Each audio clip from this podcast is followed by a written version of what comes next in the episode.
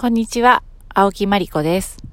最近スマホの調子がとても悪くてやきもきしています。今日もマリコのエシカルタイムをお聞きいただきありがとうございます。2月に入って寒い日もありますが結構暖かい日も増えてきまして、そうなるとどうしてもやっぱこう外に行きたくなって、まあ、先日は岐阜県の金華山という山を初登山してきましたし、あとは、えっと、友人と1年ぐらい前から、あの、農家さんの畑の一部をお借りして、無農薬で野菜を育てるということを始めてるんですけれども、なかなかちょっと行けてなかったんですけれども、先週末、暖かかったので、久しぶりにちょっと野菜の育ち具合を見てきました。で、あの、米ぬかだけで、あの、育てているんですけれども、しっかりと大根と、あと白菜がちょっとですね、やっぱりこう、栄養、栄養というか、あの、肥料をあげてないので、ちょっと、あの、お花みたいに開いちゃったんですけれども、しっかり葉がついていて、あとは、あの、株ですとか、子供たちと一緒に収穫してきました。で、どれも、あの、油中ということもあって、テントウムシがたくさんいて、なんかこう、春の訪れを感じるひとときになりました。自分たちで野菜を植える、植える前からですね、ちゃんとこう、畝を起こすところからやらせていただいてるんですけれども、すごく土に触れること、あとは、どのような野菜ができる、できるまでの間にどういう過程があって、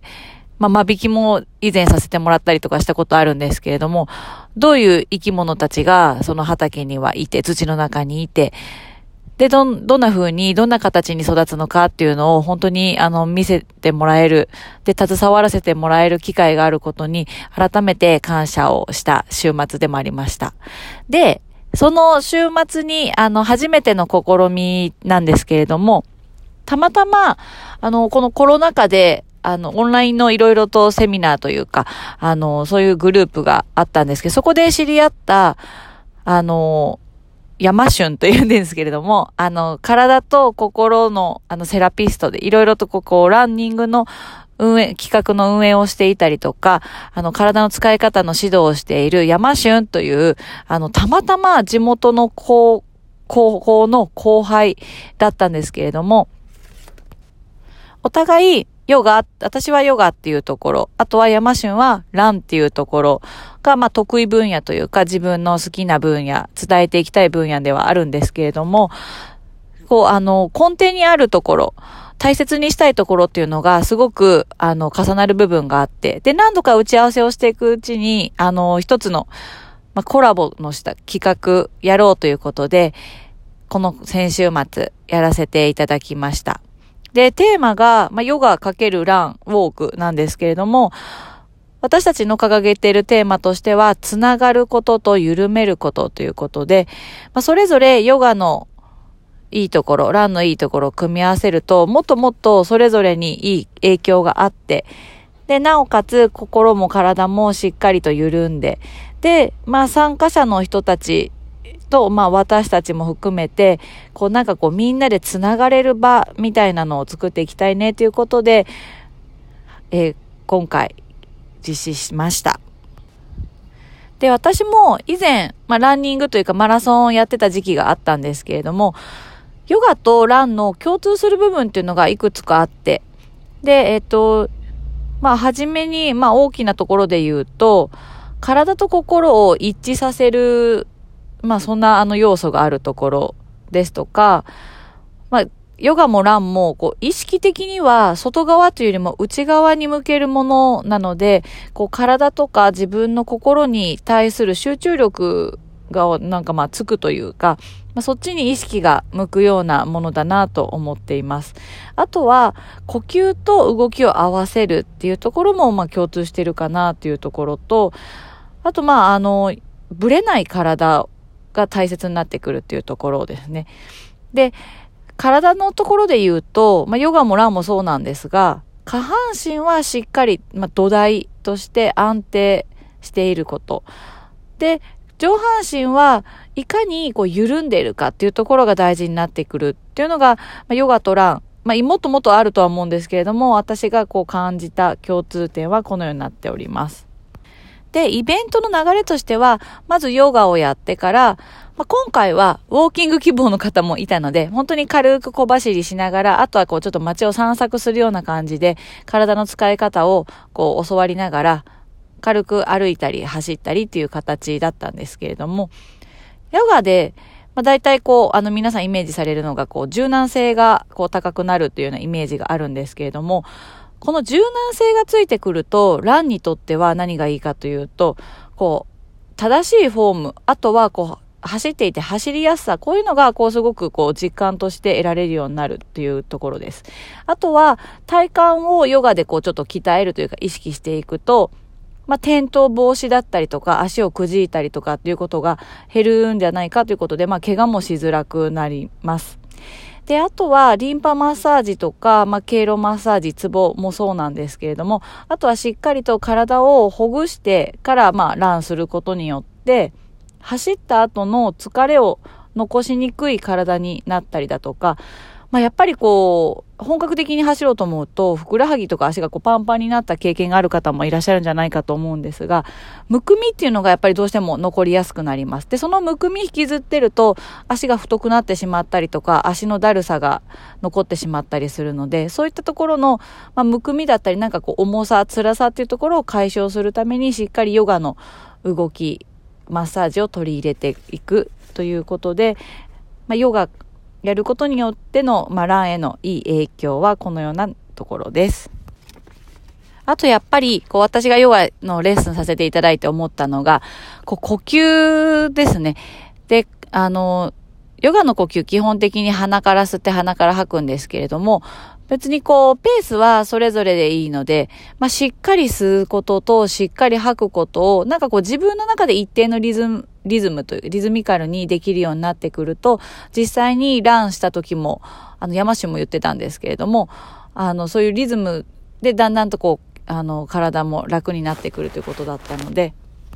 ヨガする時も、ランする時も、改めて呼吸の大切さっていうのを感じました。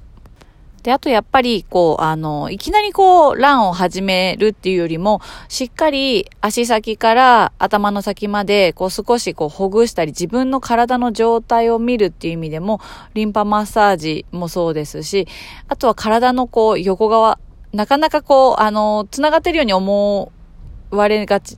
思われないんですけれども、体側という体の横側をしっかり伸ばしていくことによって、あとは肩甲骨周りをしっかりと動かしてほぐしておくことによって、その先ほど言った上半身の緩まった状態っていうのがすごく作りやすくなるので、まあ、長距離を特に走られる方にとっては、いかにこう体の力を抜いて、こう、しっかりとエネルギーを、無駄なエネルギーを使わないかっていうところになってくると思うので、そういったあの、ちょっとちょっとポイントも、あの、お伝えしてきました。で、どちらも、やっぱりこう、やっている最中っていうのは、とても頭がこうクリアになるものじゃないかなというふうに思います。なので、もちろん、ヨガもランも一応その形とかフォームとかっていうのはあるんですけれども、それよりもしっかり自分に意識を向けて、そのヨガしていること時間、ランしている時間のこの今にいかに集中するかっていうところで、なんかこう、ただこう体を動かして気持ちいいとか記録を出してこう嬉しいっていう以上になんかこう頭の中が、心の中がとてもスッキリする、そういうなんかこう波及効果みたいなのも得られるんじゃないかなというふうに感じました。で、まあ、たくさん体を動かしたので、皆さんのお腹も、まあ、私のお腹もペコペコで、そこで、あの、グレインズのビーガン弁当をみんなで、あの、食べました。で、そこで、まあ皆さんそれぞれの、あの、ことを話していただいたりして、意外なこう、つながりがあったり、なんかこう、知り合いの知り合いだったりとか、こう、今後にまたつながっていけるようなつながりっていうのもできて、とてもいい時間になりました。で、今度、まあ、定期的に、あの、この山春とのコラボ企画はやっていく予定をしておりまして、次回は4月17日土曜日、またヨガ、ラン、そしてグレインズのビーガンの体にとっても優しいお弁当付きで、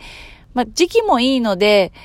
どこか外で河原とか公園でやりたいねという話をしております。またインスタグラムやフェイスブックで詳細決まりましたら、ご案内をしていきますので、ぜひぜひつながる、緩める。で、その手法としてヨガとランに